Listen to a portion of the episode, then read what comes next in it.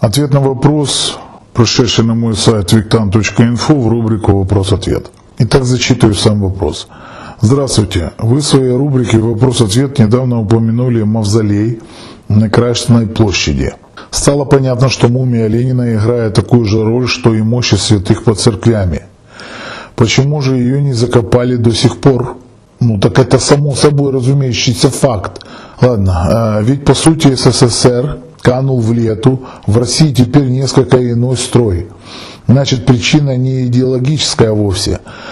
Ну, естественно, ну, вот не хочется в политике, но это и так видно, по-моему, и слепому, что Россия, в принципе, где-то поддержит СССР, там до сих пор еще, а, как говорится, оплакивают СССР и так далее и тому подобное. Поймите правильно, я не хулю СССР, там очень много было чего хорошего, просто великолепно. А, к сожалению, люди, которые только лишь делают, что хулят этот СССР, ругают СССР, на самом деле они гробят свой этнос, свою историю. А они люди неблагодарные, ничего хорошего в этом не будет. Ладно, поехали дальше. Конечно, не идеологическое, ну, зачитаю весь вопрос до конца. И вдогонку второй вопрос к вам, Виктан, вы уж извините, просто темы связанные. Майдан Больная тема для всех украинцев. Что вы думаете по поводу того, что события 2014 года сопровождались массированными магическим воздействием на толпу?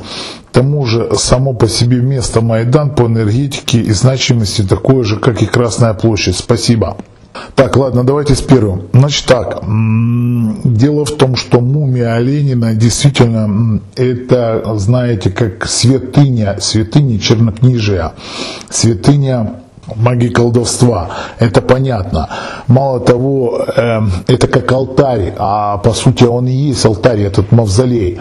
Да, и я, ну, я не имею права так заявлять, но я более, ну, я как бы уверен, что в мавзолее проводятся некоторые обряды и ритуалы. На самом деле вы же понимаете, что если у обычных магов-колдунов жертвоприношений, там курица, баран и так далее и тому подобное, то наши президенты являются по сути, по сути, ну серьезные президенты, да, по сути теми же самыми магами. Почему? Потому что за ними идет большое количество людей. И если маг-колдун может, ну, грубо говоря, ну, скажем так, долбануть какую-то семью или род какой-то, то президент может положить практически весь народ свой. Естественно, у него больше сил и больше влияния. Поэтому, естественно, можно констатировать тот факт, что он сильнее, как мах. Ну и кто такой мах? Самое основное это повести народ за собой. Значит, мы можем понимать, что маг любой президент это мах. Понятно, да? И раз мах такого ранга, у него жертвоприношения в виде курицы там, или барашека не будет. Естественно, у него жертвоприношения гораздо быть, должны быть покруче. Вот и происходит некое жертвоприношение в виде людских жизней. Надеюсь, дальше додумаете сами про поводу самолетов, подводных лодок и так далее и тому подобное. Э, башен ну, я и так уже все сказал. Так, поехали. Второй вопрос. Майдан. Майдан в Киеве. События 2014 года. На самом деле события начинались не в 2014, а в 2013. Я прекрасно это помню. К сожалению, ужасные ну, короче, ужас, хаос, беспредел. Да, действительно, магическим воздействием и также психотропными подпаивали народ, а об этом уже все знают. Ой, как я не люблю политику. Майдан, Красная площадь – это места силы. Что такое место силы? Уже говорил.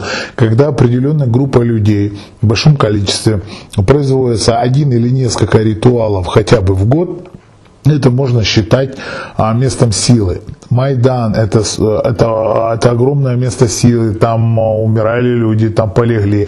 Красная площадь, естественно, место силы. Понимаете, парад, огромное количество людей, выброс энергии, концентрированная энергия. Грубо говоря, это кормушка, кормушка, поэтому это места силы. Так, надеюсь, что, что, что, в принципе, ответил на все ваши вопросы, да? И так больше говорю, по-моему, чем надо. Так, всего доброго. С вами был Виктан. Мирного неба вам над головой. Вот что я искренне всем нам желаю. Всего доброго.